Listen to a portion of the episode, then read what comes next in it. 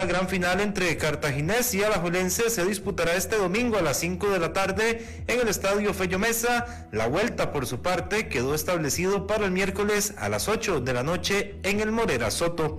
En una hora, más noticias. Noticias cada hora en...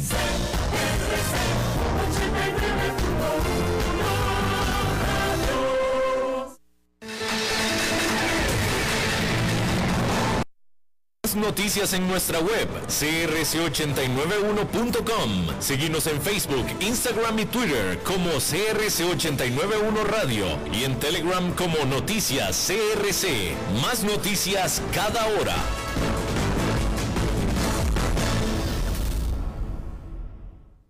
CRC 89.1 Radio y Cadena Radial Costarricense no se hacen responsables por las opiniones emitidas en este programa.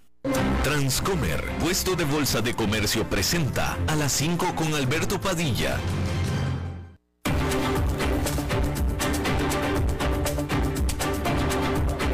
Inicia a las 5 con Alberto Padilla un programa diseñado con el objetivo de llevarte diariamente un tema de actualidad, acompañado siempre de reconocidos editorialistas, de lunes a viernes a las 5 de la tarde por CRC 89.1 Radio, a las 5 con Alberto Padilla. Hola, ¿qué tal? Saludos, bienvenidos a esta emisión de A las 5 con su servidor Alberto Padilla. Muchísimas gracias por estarnos acompañando, gracias por estar ahí. Le mando cálidos saludos desde la señal y las instalaciones de CRC 89.1 Radio en San José, Costa Rica desde donde estamos transmitiendo hasta el punto, en el tiempo y en el espacio en el que usted nos está escuchando, porque estamos saliendo en diferentes plataformas simultáneamente. Estamos disponibles en Facebook Live, en la página de este programa, a las 5 con Alberto Padilla. También estamos disponibles en el canal de YouTube de este programa, así como también en podcast, en las diferentes más importantes plataformas para ello notablemente Spotify, Apple Podcast, Google Podcast y otras cinco importantes plataformas más. Aquí en Costa Rica, este programa que sale en este momento en vivo a las 5 de la tarde, se repite todas las noches a las 10 aquí en CRC 89.1 Radio.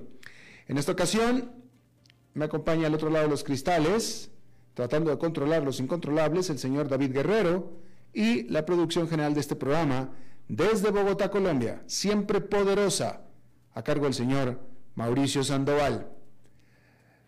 Bueno, este que acaba de terminar fue definitivamente un semestre para olvidar. Decir por lo pronto que el Nasdaq tuvo su peor semestre de la historia. Y la gran pregunta es, ¿pasó ya lo peor para los mercados? Y la respuesta es, hasta ahora nadie lo puede decir todavía. Wall Street tuvo su peor primer semestre en 50 años y eso ya quedó en el pasado. La gran apremiante pregunta ahora es cómo será el segundo semestre que está comenzando este viernes, si acaso será igual de desastroso. El SP500 registró su peor comienzo desde 1970, cayendo 20,6% entre enero y junio. El Dow tuvo su mayor caída en la primera mitad, es decir, para un primer semestre, desde 1962. Y el Nasdaq Composite tuvo su mayor caída porcentual en la historia, punto. Y es que una desastrosa eh, combinación de circunstancias ha estado golpeando a las acciones.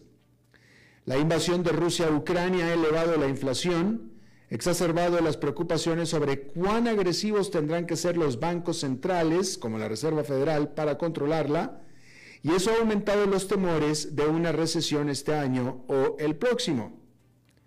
Los confinamientos por coronavirus en China, la segunda economía más grande del mundo, también han alimentado la ansiedad. Así, predecir lo que sucederá en los mercados durante los próximos seis meses es inusualmente difícil. El camino a seguir sigue siendo traicionero, con la Fed comprometiéndose a ajustar su política un mes a la vez. Las predicciones están divididas. La mitad predice que el actual segundo semestre será mejor que el primero, pero otros siguen siendo escépticos de que lo peor haya quedado atrás. Los estrategas de Goldman Sachs el jueves dijeron a sus clientes que las acciones podrían seguir cayendo a finales de este año, ya que las acciones están valorando solo una recesión leve y es probable que más empresas comiencen a reducir sus expectativas de ganancias. En caso de recesión, el equipo de Goldman prevé que el SP500 caiga al nivel de 3.600, es decir, un 4,9% por debajo del cierre del jueves. En lo que todos están de acuerdo, sin embargo, es en que seguirá siendo rocoso durante algún tiempo y serán necesarios estómagos de acero. El trabajo de la Fed sigue siendo difícil y existe un gran riesgo de que vaya demasiado lejos, elevando los costos de los préstamos tan alto que realmente perjudique la actividad empresarial o el gasto de los consumidores y haga entonces retroceder el crecimiento económico. Goldman Sachs concluyó diciendo, hasta que mejore la mezcla de crecimiento e inflación, es probable que los mercados sigan siendo volátiles mientras los inversionistas cambian entre la frustración de la inflación y la obsesión por la recesión. Y bueno, allá en Nueva York esta fue una jornada positiva, la primera jornada positiva de la semana y empieza el semestre con una jornada positiva. El índice industrial Dow Jones quedó con una ganancia de 1,05%, el Nasdaq Composite subió 0,9% y el Standard Poor's 500 con un avance de 1,06%.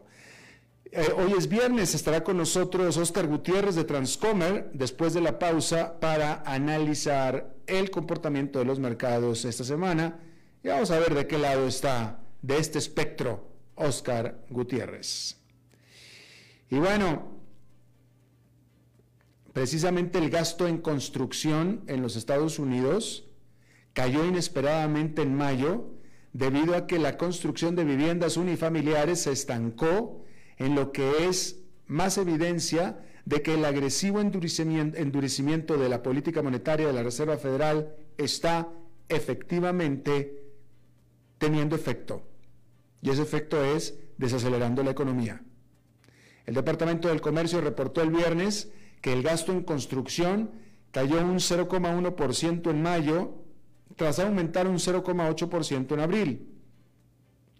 Los economistas encuestados por Reuters habían pronosticado que el gasto en construcción aumentaría un 0,4%. Anualmente, el gasto construcción aumentó un 9,7% en mayo, de mayo a mayo. La tasa de contrato promedio en una hipoteca de tasa fija 30 años se ha disparado a cerca de 6% a medida que la Reserva Federal aumenta las tasas de interés para controlar la inflación. Los datos del mes pasado mostraron que el gasto de los consumidores aumentó modestamente en mayo, mientras que los inicios de viviendas, los permisos de construcción y la producción de las fábricas se debilitaron, lo que aumentó los temores de una recesión. En junio, el Banco Central de Estados Unidos elevó su tasa referencial en tres cuartos de punto porcentual, que es su mayor aumento desde 1994 y se espera otro aumento de tasas de tamaño similar este actual mes de julio. La Fed ha aumentado su tasa de interés de referencia en 150 puntos básicos desde marzo.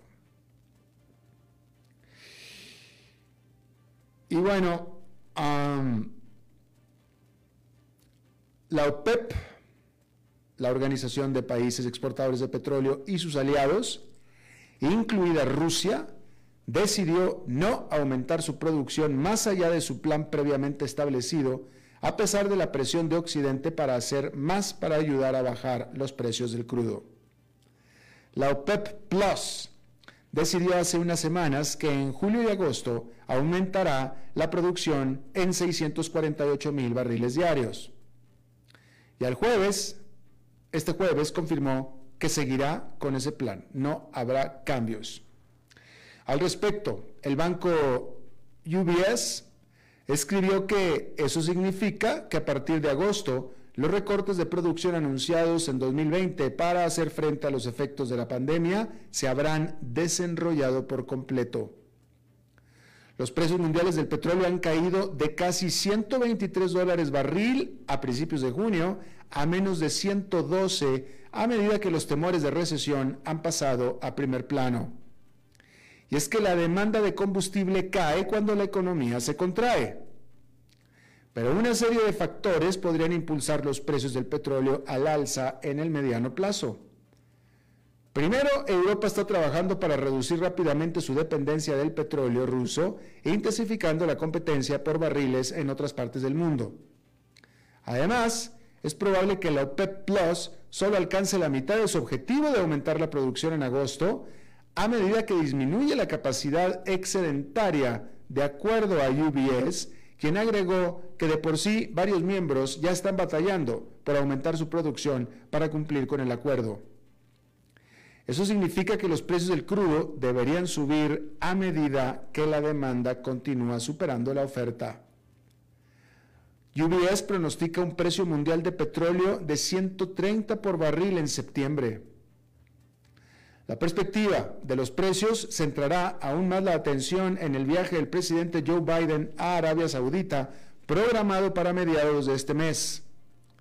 Biden dijo el jueves que no planea pedirle directamente al príncipe heredero de Arabia Saudita, Mohammed bin Salman, que aumente la producción de petróleo del reino y que la responsabilidad en realidad recae en un grupo más amplio de estados del Golfo. Y hablando de eso, después de años de postergar vacaciones y casi no salir de casa, los estadounidenses están ansiosos por viajar y se niegan a ser disuadidos por los altos precios de sus gasolinas.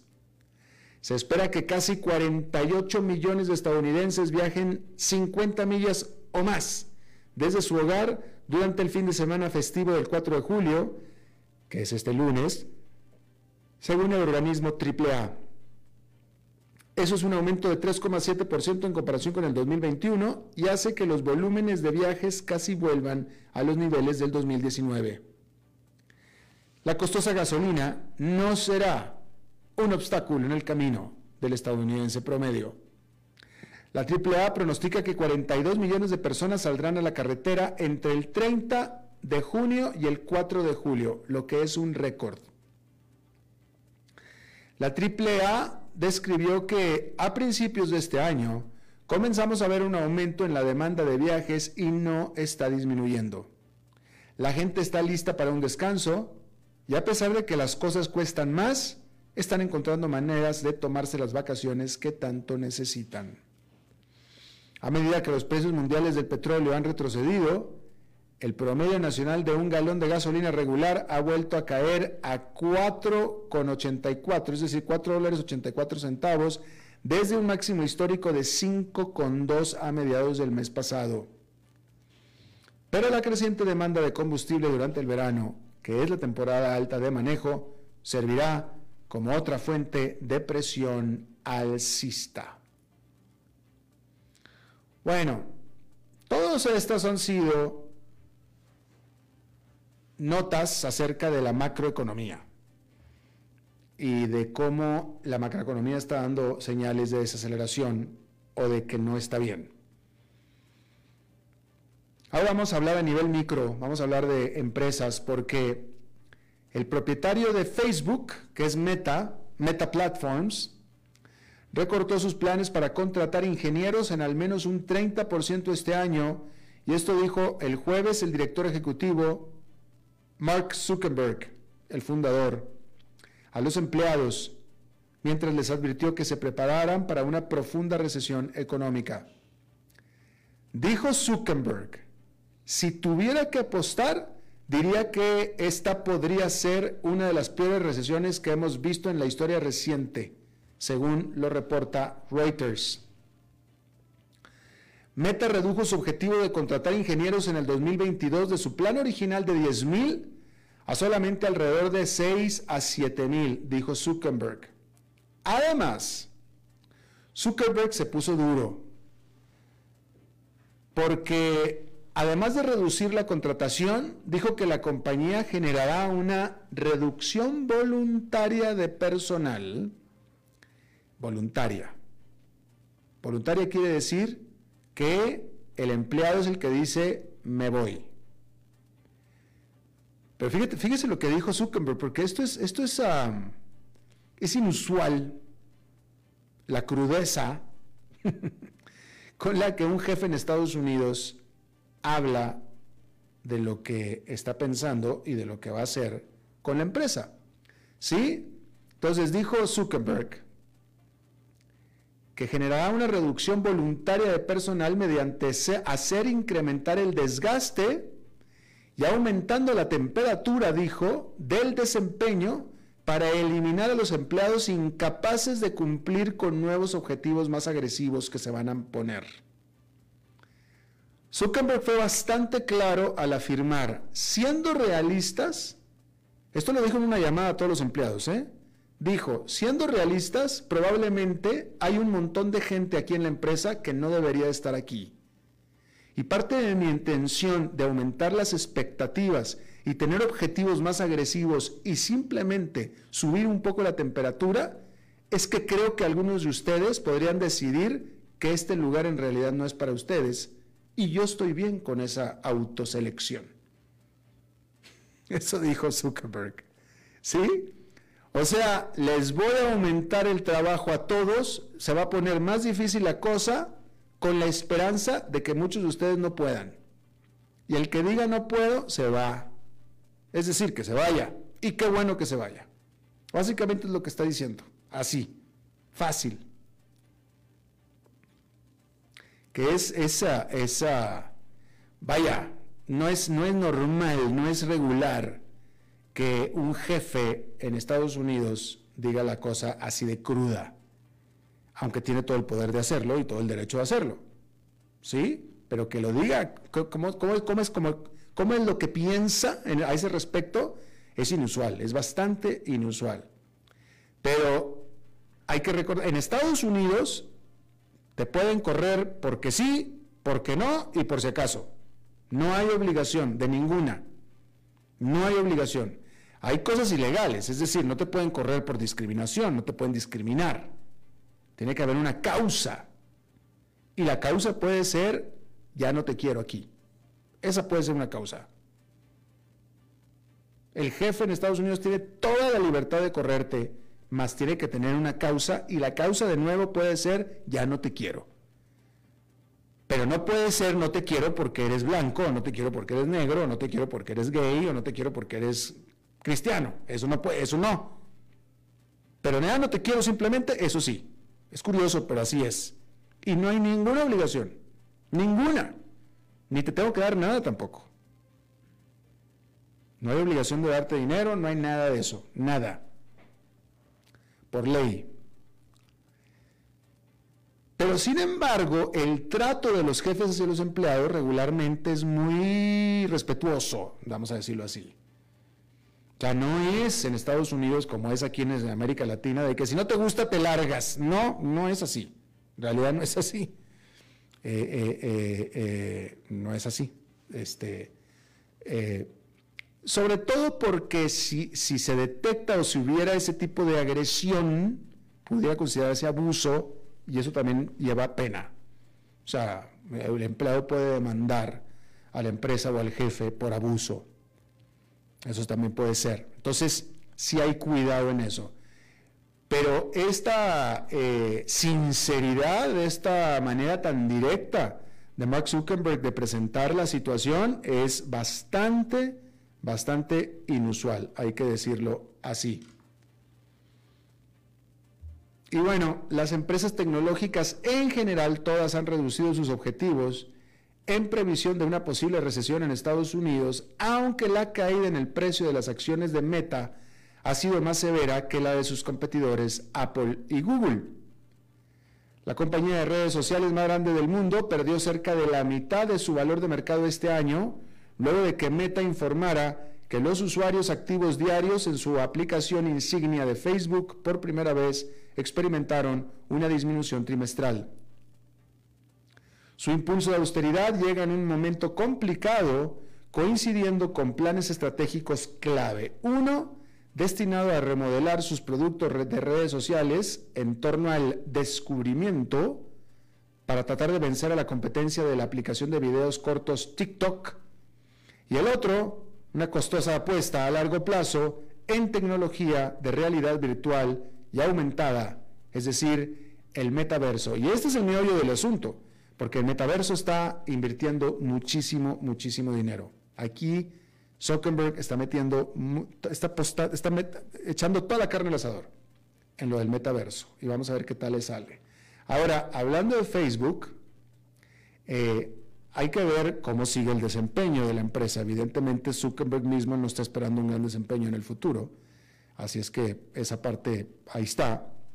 Pero esta, eh, eh, esta decisión de contratar menos gente, uno, y de no llenar los espacios que se queden vacíos, es tan solo la primera de las decisiones, en el sentido de que si no se va, o sea, Zuckerberg debe de tener una cifra ideal en la mente, de que espero que se vayan tal porcentaje de los empleados con estas medidas, porque si no se van, entonces vamos a tener que echarlos. Y eso también es típicamente lo que sucede. O sea, él está haciendo nice, eh, haciendo que eh, presionando, apretando las tuercas para que diga, haya, gente que diga, no, ya me voy. Pero tiene que haber, y eso Zuckerberg no lo dijo, tiene que tener en la mente una cifra específica. Si no se cumple, entonces sí va a decir, señores, se va tal porcentaje de la empresa. ¿Sí? Eh, y bueno, ahí está. Eh, de los problemas en los que están algunas empresas tecnológicas. También ya Tesla ha estado despidiendo personal. Eh, y ahí es donde las primeras señales claras de el advenimiento de una recesión se van a dar. Cuando empiece a darse y a sucederse empresas que están despidiendo personal. Hasta ahora, notablemente, estas noticias están viniendo, precisamente como lo estábamos mencionando, del el sector tecnológico, que ha estado sufriendo bastante, reflejado en la caída de sus acciones. Estábamos diciendo que el Nasdaq Composite tuvo su peor primer semestre de su vida. Entonces, esa, por parte de las empresas tecnológicas ya la veíamos venir. Y sobre todo de Facebook es la que más está sufriendo, como estábamos estableciendo. Pero en la medida en que se empiecen a suceder anuncios de despidos por parte de estas empresas grandes, bueno, pues esas pudieran ser definitivamente señales cada vez más ominosas de que efectivamente se va a dar lo que ya muchos están dando por sentado, que es una recesión en la economía de Estados Unidos. Eh, que tendría consecuencias mundiales, definitivamente. Y bueno, ahí lo tiene usted. Vamos a hacer una pausa y regresamos. Va a estar aquí Oscar Gutiérrez. A las 5 con Alberto Padilla, por CRC 89.1 Radio. Desde los verdes bosques de nuestra montaña nos llega agua Cerros de la Riva, agua fresca de manantial que te permitirá vivir en equilibrio, proteger tu salud y la de tu familia, libre de sustancias químicas, envasada sin alterar su naturaleza a 2.000 metros de altura. Agua Cerros de la Riva, naturalmente neutral. Búscanos como cerrosdelarriba.gmail.com Llámanos al 8374 3229. Cerros de la Riva, Live Spring Water. Ok, gracias a todos por haber venido a la fiesta de despedida de don Alberto, quien cumple 30 años de trabajar para nuestra empresa. Y bueno, le llegó el día del retiro. Don Alberto, ¿por qué no viene acá y nos da unas palabras? Muchas gracias a todos. Solo puedo decirles que si alguien sabe de algún trabajito, que por favor me avisen. Es en serio. No me preparé para este momento y tengo que ver cómo consigo otro trabajo. No cometan el mismo error que yo. Transcomer, puesto de bolsa de comercio. Construyamos juntos su futuro. Somos expertos en eso.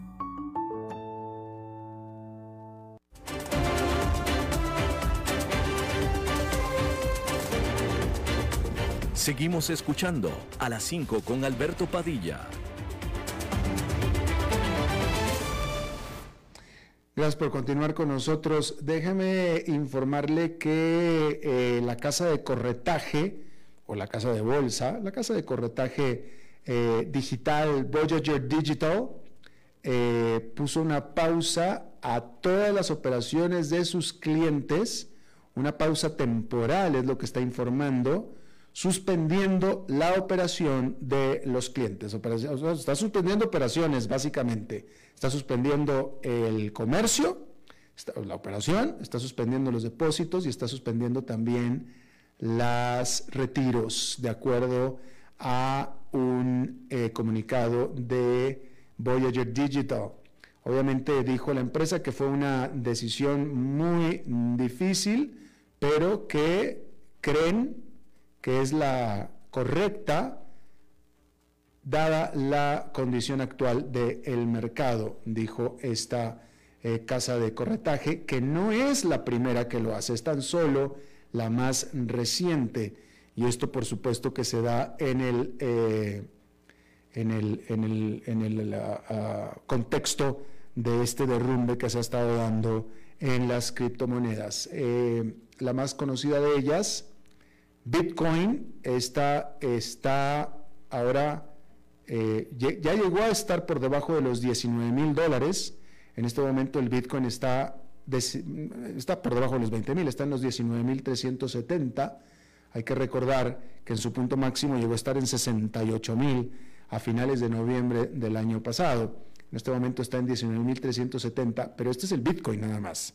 ¿sí? Eh, eh, la, más eh, establecida de, las criptomonedas, pero esta caída generalizada de la industria de las criptos ha tenido una serie de graves, graves consecuencias para este tipo de plataformas como la que acabamos de informar. Bien, ahí lo tiene usted.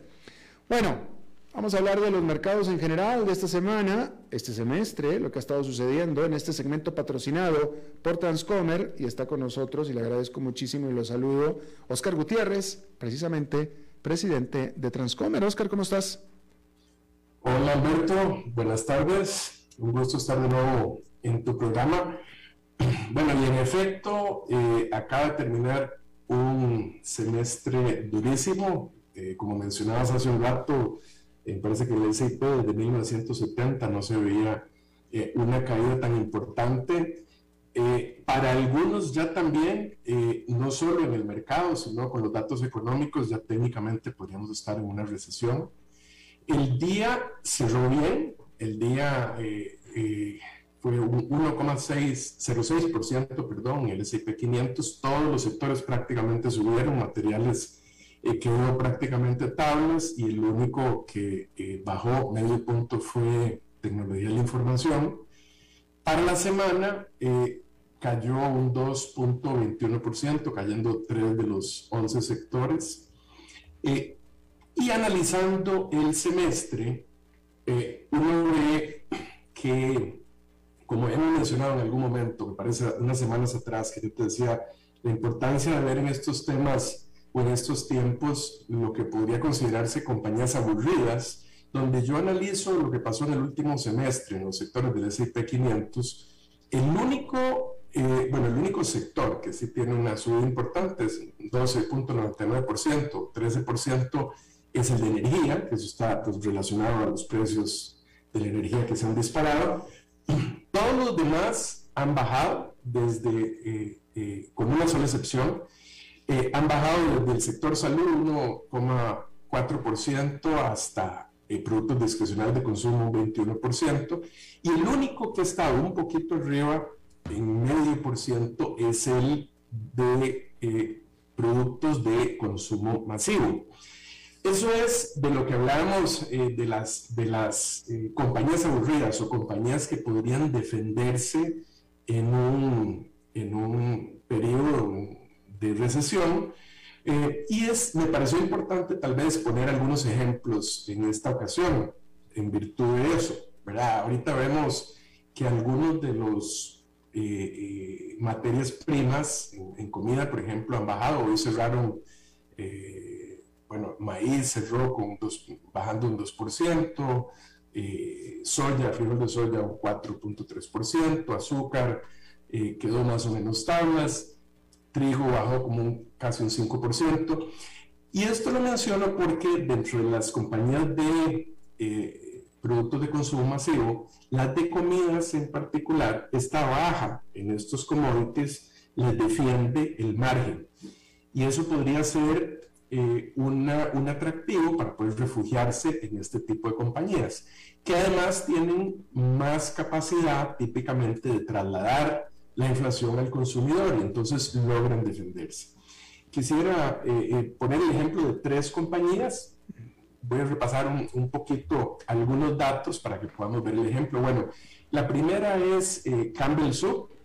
Campbell Soup, bueno, conocida evidentemente principalmente por, por las sopas que vende. Bueno, es una compañía que inició el año en un precio de 43,7 y ahora cerró 48.5. Eso es un 11% de crecimiento en este ambiente en estos últimos seis meses. El 8 de junio reportó utilidades por acción de, eh, de 0,7 dólares por acción eh, versus 0,61, eh, que era lo que se esperaba. Y además habló de una proyección buena hacia adelante a pesar de la inflación. Es una compañía que tiene un retorno sobre su patrimonio del 35%, un margen bruto de 32,7% y un margen neto del 11,8%. Esto, esto yo, para mí es importante porque el margen bruto para mí revela un poco el negocio en el que está la compañía, que tenga un buen margen es importante. Eh, y el margen neto al final muestra también qué tan eficiente es utilizando ese margen, ¿verdad? y cuánto le quedó al final. Es una compañía que tiene trans ahorita a un precio de utilidad de, de 14 y media veces y de 11,4 veces su flujo de caja. Además es una compañía que eh, reparte dividendos en un 3 18% del valor en este momento. Entonces, en su conjunto uno ve que, bueno, como una alternativa, muchas de las, de las compañías que reportan dividendos a veces también se consideran sustitutas de bonos, ¿verdad? cuando la gente está acostumbrada a recibir un ingreso, entonces es un dividendo atractivo de un 3% a este precio y un precio de 14,5 con los otros precios que hemos visto en el pasado es un precio bastante razonable. Campbell es una compañía que tiene muchas marcas de comida, es decir, como decíamos, es conocida principalmente por las sopas, pero tiene marcas como eh, Goldfish, que son de, galletas, marca Prego, por ejemplo, que es para, para pastas, salsas para pastas, B8, que es de jugos de vegetales, Pepperidge Farm, que es de, galletas dulces también, igual que Milano, tiene salsas, tiene jugos, tiene eh, eh, comidas de bebés, snacks, popcorn, es decir, tiene, son estas compañías típicamente, conforme van creciendo, van adquiriendo otros competidores pequeños que tienen su mismo giro de negocio y conservan normalmente el nombre por la cual son más conocidas, Como, como el caso de Campbell. Bueno, otra, otra compañía en condiciones similares es Kellogg, muy conocida probablemente por nosotros por, por los cereales Kellogg's, ¿verdad? Special K, Choco Crispies, este tipo de, de, comidas. Bueno, Kellogg igual inició el año con 64,4 eh, de valor de la acción y, y, y terminó a hoy en 71,8 un 11.5% de aumento también, en este, en, muy similar al anterior. Kellogg recientemente anunció que se divide en tres compañías. Eh, parece que los nombres que se han filtrado son North America Cereals para todas las marcas de cereales que tiene, como decía, tiene Rice Krispies, Fruit Loops, Kellogg, Special K, Choco Krispies, eh, tiene otra compañía, o se va a dividir en otra compañía que se va a llamar en principio Global Snacking Co., ¿verdad?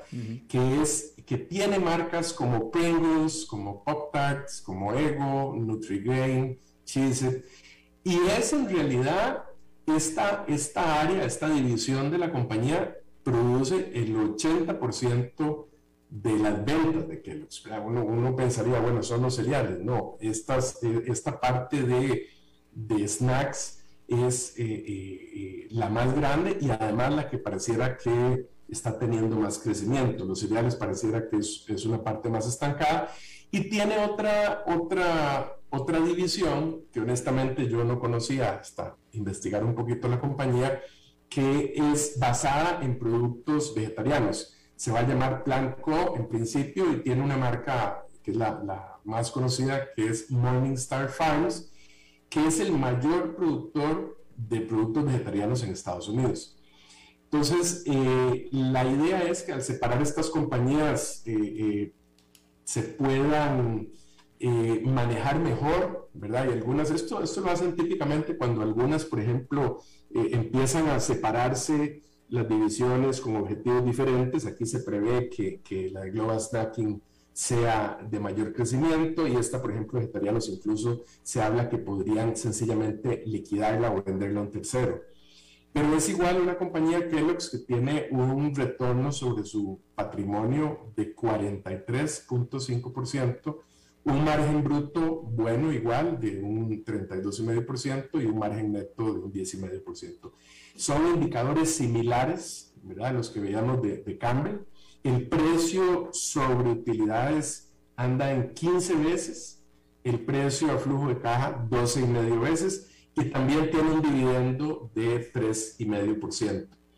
Estas eh, eh, son dos empresas típicas eh, que para mí se pueden defender en este ambiente de recesión, porque pueden trasladar, no van a ver tan afectados su, su, situación, su estructura financiera. La última, similar, que es, es, muy parecida a las anteriores, es General Mills. General Mills igual inició ¿Perdón? Cereal, digo, cereal. Es de cereales también. Bueno, conocida por los cereales, eh, precisamente es algo similar. Es una compañía, fíjate que General Mills fue fundada en 1866. Este dato no lo conocía yo tampoco. Eh, pero en ese lapso, imagínate la cantidad de marcas que han adquirido en el camino. ¿Verdad? Bueno, entre las marcas, eh, las conocidas de cereales, por ejemplo, está Cheerios, pero tiene marcas, por ejemplo, yogur como Yoplait, Pillsbury, Progreso, que son enlatados de comidas también. Tiene marcas de harinas, de pizza congelada, de snacks, helados, eh, eh, bebidas hidratantes. Eh, hay algunas marcas como Betty Crocker, Biscuit, Chex, Cinnamon Toast, Crunch, Popo Puffs. Gold Medal es una marca también de harinas. Häagen-Dazs es una, bueno, cadena de, de heladerías muy conocida pero no todo el mundo sabe que Häagen-Dazs, por ejemplo, es parte de, de, esta compañía. Tiene incluso una edición de comida para mascotas, eh, Blue Buffalo se llama. Entonces, eh, eh, si, si, uno lo ve en toda esta sección de comidas, se benefician de lo mismo que hablábamos al principio. Es decir, si, los, si las, algunas materias primas, como por ejemplo el trigo o el, o el, o el maíz, baja, esto es básico, ¿verdad? Una materia prima básica para este tipo de compañías. Claro que por otro lado, pues están recibiendo igual la presión de aumentos en salarios eh, y han tenido eh, eh, problemas igual de, cadenas de suministros, pero si eso se prevé que puede empezar a, a arreglarse, a mejorar, compañías que además han mostrado un buen rendimiento hasta el momento, pues para mí serían un área eh, eh, bastante segura donde refugiarse. Te decía que el precio, por ejemplo, de General Mills de, eh, ha subido de enero a hoy de 67,4 a 75,9, un aumento de 12,6%. En este ambiente en que todas las empresas han perdido y que dentro del mismo sector de, de productos de consumo masivo, que en promedio ha subido un medio por ciento, estas tres compañías han estado 11, 11 y medio, 12 y medio por ciento. Igual reportó hace poco eh, utilidades del 29 de junio, hace dos días en realidad, de, 1,12 dólares eh, por acción, cuando lo que se esperaba era un dólar. No tiene una rentabilidad tan alta como las anteriores, pero digamos, tiene un, retorno de patrimonio de 26,7, igual un margen bruto de 35,6, igual me refiero a que anda en, la en el mismo rango que las anteriores, un margen neto de 2,9. El precio sobre utilidades está en 17,7 veces, el de flujo de caja 14 veces, 14,3, y el dividendo también en un 3%. Entonces, eh, quería mencionar estas, estas tres compañías, Alberto, porque eh, como, como te había dicho, a veces eh, son las compañías más tradicionales que uno dice, bueno, las aburridas, ¿qué, qué, es tan nuevo, qué es tan interesante estas compañías? Pero bueno, en este ambiente que hemos tenido de pérdida, las tres se han comportado bien y además pareciera que tienen capacidad de defenderse en un ambiente recesivo. Sí, eh, definitivamente, pero eh, pregunta, em, eh, tú, lo mencionabas hace un poco hablando de los dividendos, de las empresas que estas, que, de las algunas que van dividendos, porque en este ambiente están estas empresas que se defienden bien, que preservan, que, incluso pueden subir, pero también están como opción y se convierten como opción otro instrumento que normalmente no lo sería, que son los bonos, ¿no es cierto? Sí, lo que pasa es que, eh, bueno, los bonos, eh, si vos ves, ahorita me parece que el de 10 años eh, estar, bueno, están cerca del 3%, son típicamente herramientas de refugio, pero si vos lo ves a largo plazo, ah, este, están y menos que en este momento la inflación que tenemos de un 8,5%. Eso es porque se percibe que esa inflación no se va a mantener tan alta y, en 10 años termina bajando. Pero te comparo estas empresas de dividendos porque te rinden ese mismo 3% en dividendos, pero además tienen un potencial hacia arriba, ¿verdad? Porque las mismas empresas con ese crecimiento, con ese rendimiento sobre el patrimonio, este, eh, eh, en, un negocio que se ve que puede seguir creciendo, tener un crecimiento orgánico no explosivo, como fueron las compañías tecnológicas, pero que se pueden defender aún en este ambiente recesivo, yo honestamente prefiero invertirme dinero en una empresa como esta que en un bono. Porque, porque estas empresas tienen capacidad de trasladar eh, eh, costos eh, o, se defienden con los precios de sus productos que son de consumo general, de consumo masivo, eh, en inflación y entonces pueden obtener rendimientos en términos reales. Mm. así que yo honestamente prefiero eso que los bonos. Bien, bien.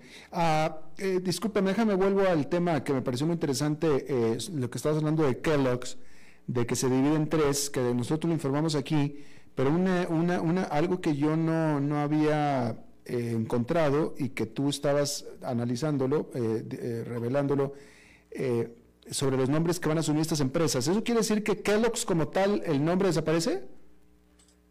Bueno, pareciera. Esto lo vi en una noticia, ¿verdad? No te lo puedo confirmar porque... Pero pareciera, ¿no? Pero, pero, tuve noticias contradictorias porque en, un, en una que estuve analizando que hablaba sobre lo mismo, decía que, que no se había revelado aún eh, los nombres que iban a tener estas compañías. Sin embargo, en otro artículo, en, otro, en un análisis, eh, yo vi que eh, sacaron estos tres nombres, que decía North America Cereal, Global Snacking Co. y, Plan Co. Y, sin mencionar Kellogg's, ¿ah?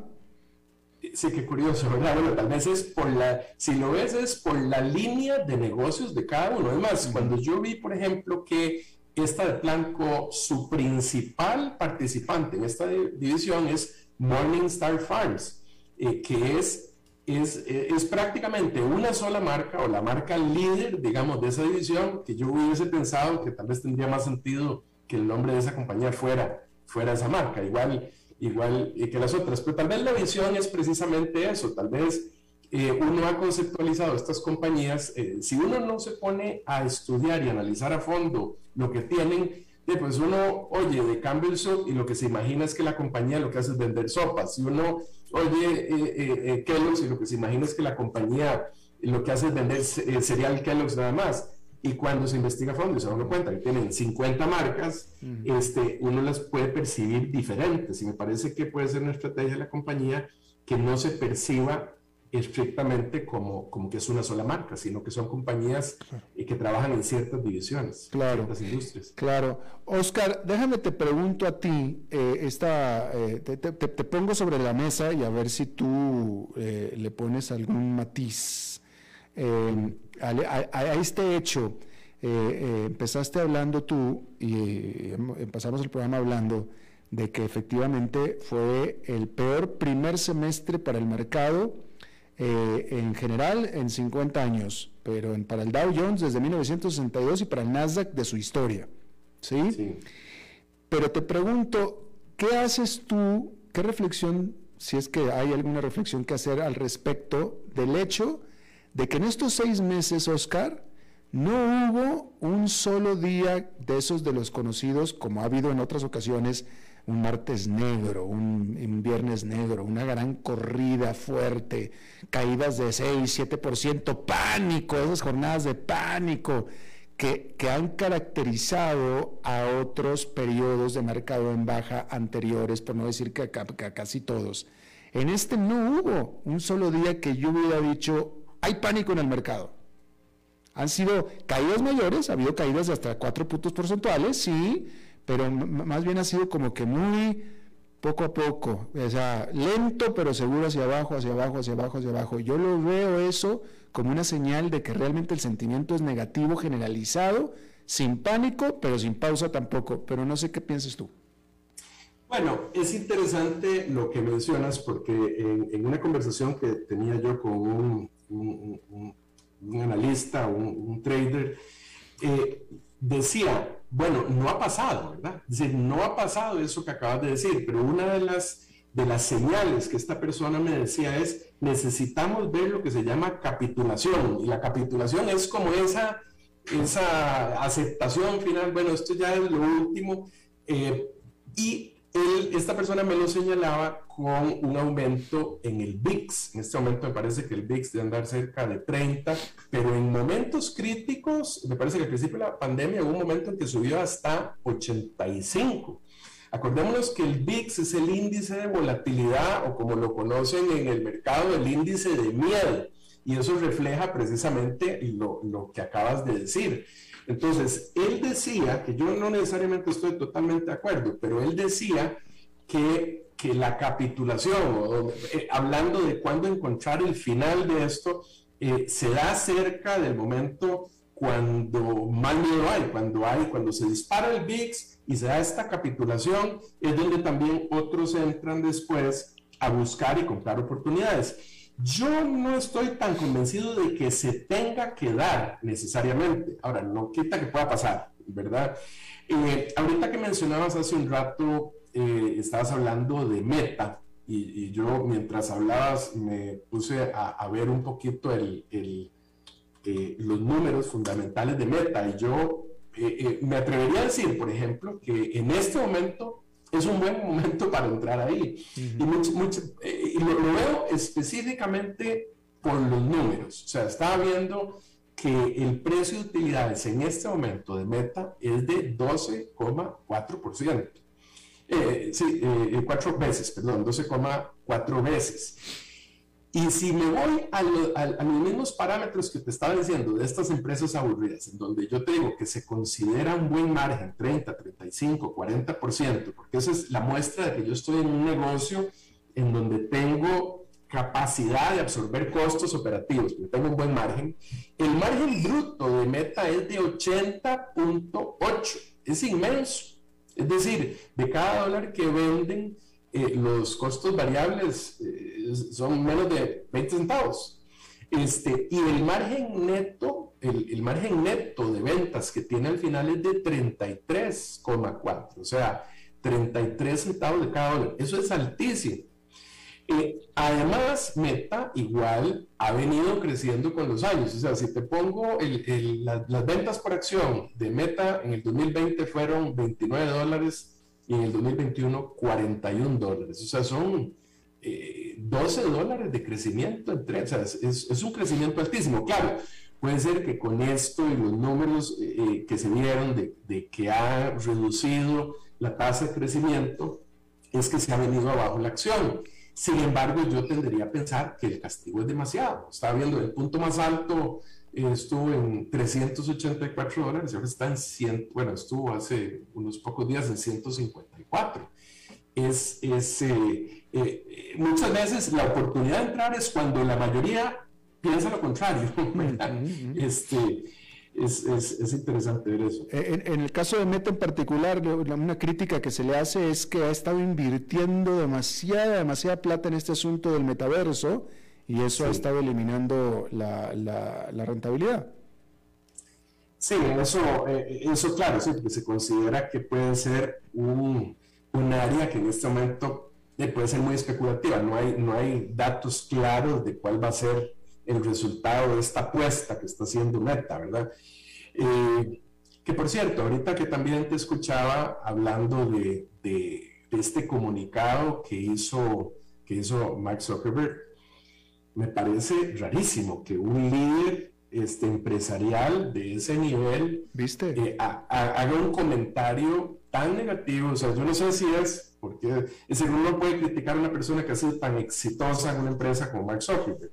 Sin embargo, eso yo lo oigo y lo veo como el estilo antiguo que tenían los empresarios de, de hablarle fuerte a sus empleados para que produzcan cuando yo soy totalmente contrario a eso. Yo pienso que la manera en que la gente más produce es cuando está más contenta, cuando está más identificada con la empresa en que trabaja, este, cuando es más fiel a su empresa. Me parece rarísimo ¿Viste? Eh, y, eh, ese tipo de comentarios. Y, Zuckerberg es un millennial, es un chico.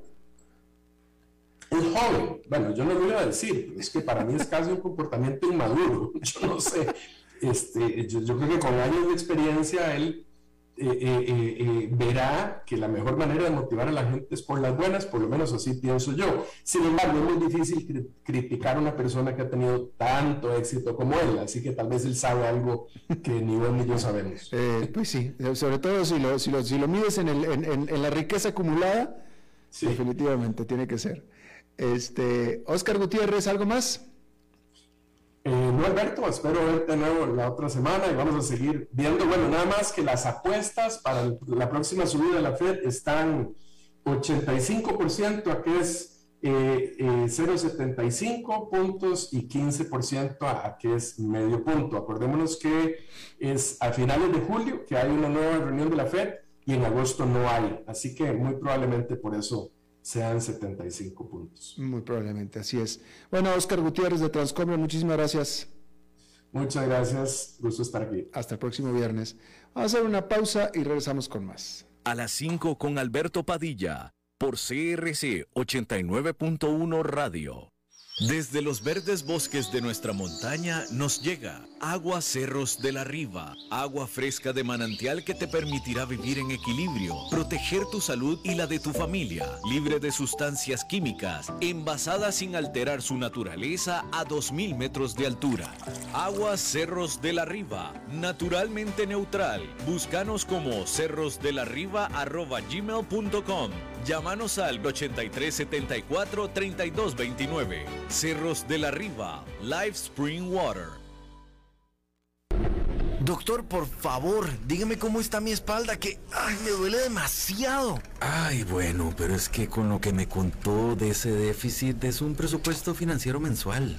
Pues eso es sumamente preocupante. Sí, eso lo sé, pero yo estoy preguntando es por mi espalda. Bueno, pero ¿cómo no va a tener la espalda así con esas deudas a tasas de interés tan altas y sin ahorros ni inversiones para respaldarse? Francamente, esto es una situación delicada como en la que estaba yo hace unos años. Sí, sí, ni me diga. Pero ¿con qué me puedo sentir mejor? Usted lo que ocupa, mi amigo, es un especialista, pero en finanzas, para que pase de ser un deudor a un inversionista. Y mientras tanto, tomes este relajante. Transcomer, puesto de bolsa de comercio. Construyamos juntos su futuro. Somos expertos en eso.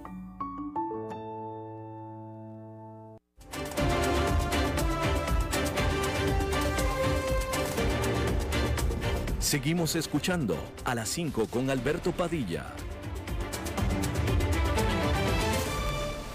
Bueno, pues muchísimas gracias por continuar con nosotros. Estamos, es más, voy a hacer un mensaje público. Humberto Saldívar, conéctate por favor, porque hoy es el día de Humberto Saldívar, pero está missing in action hasta este momento. Bueno, eh, no, todavía no. Bueno, me avisa si se conecta.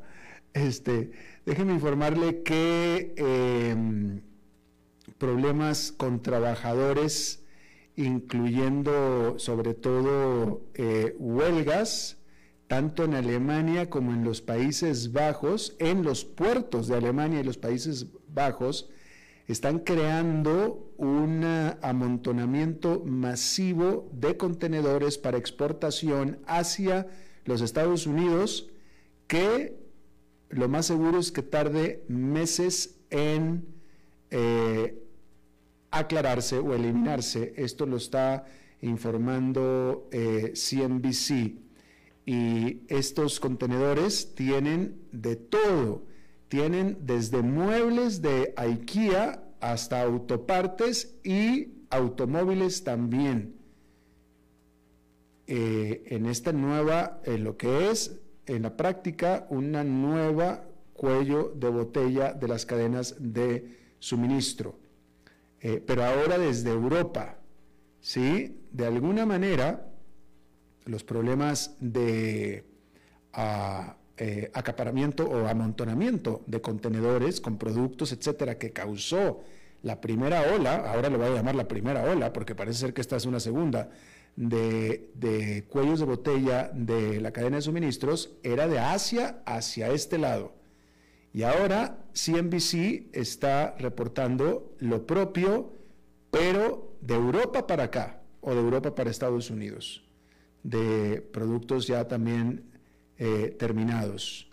Eh, y esto lo voy a juntar yo con una noticia que estaba leyendo también esta mañana de General Motors, informando que tenía casi 100 mil vehículos, casi 100 mil vehículos, 95 mil para ser exactos, que son un mundo de vehículos, estacionados en inventario que no pueden vender porque están terminados, pero les falta alguna pieza. Les falta alguna pieza, típicamente un chip, porque ya están ahí, pero no pueden venderlos, no pueden andar porque les faltan una pieza por problemas en las cadenas de suministro.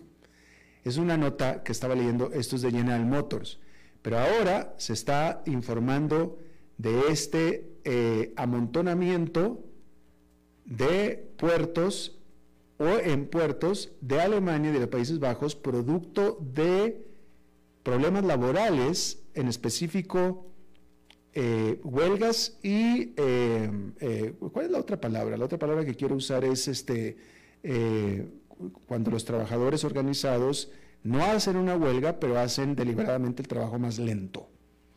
Y eso es lo que está creando esta, esta este embotellamiento o amontonamiento de contenedores que están diciendo los expertos que va a tomar meses para aclararse. Y de nuevo, desde muebles de IKEA hasta autopartes, que esto es lo más eh, pernicioso, lo más dañino de todo, y automóviles completos.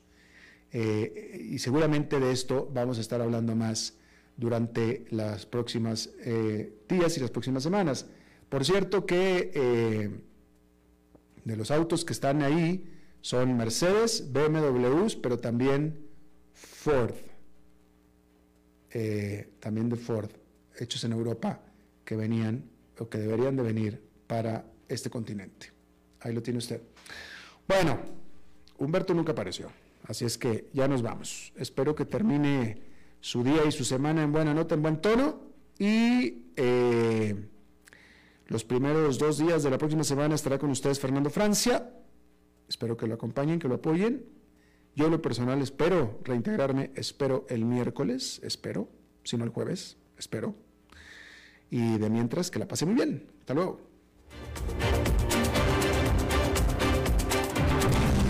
las 5 con Alberto Padilla fue traído a ustedes por Transcomer, puesto de bolsa de comercio. Construyamos juntos su futuro. Somos expertos en eso.